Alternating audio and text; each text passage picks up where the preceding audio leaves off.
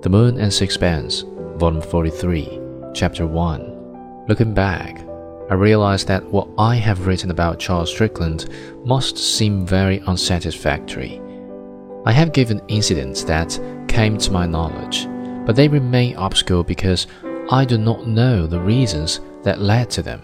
The strangest, Strickland's determination to become a painter seems to be arbitrary. And though it must have had causes in the circumstances of his life, I am ignorant of them. From his own conversation, I was able to glean nothing.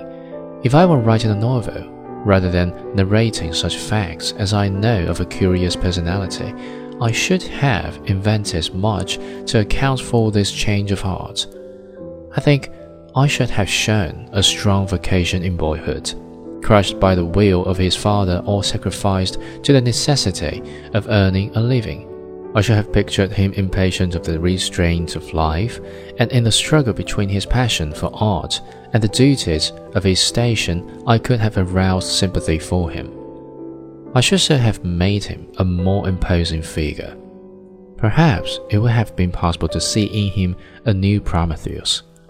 There was here, maybe, the opportunity for a modern version of the hero who, for the good of mankind, exposes himself to the agonies of the damned.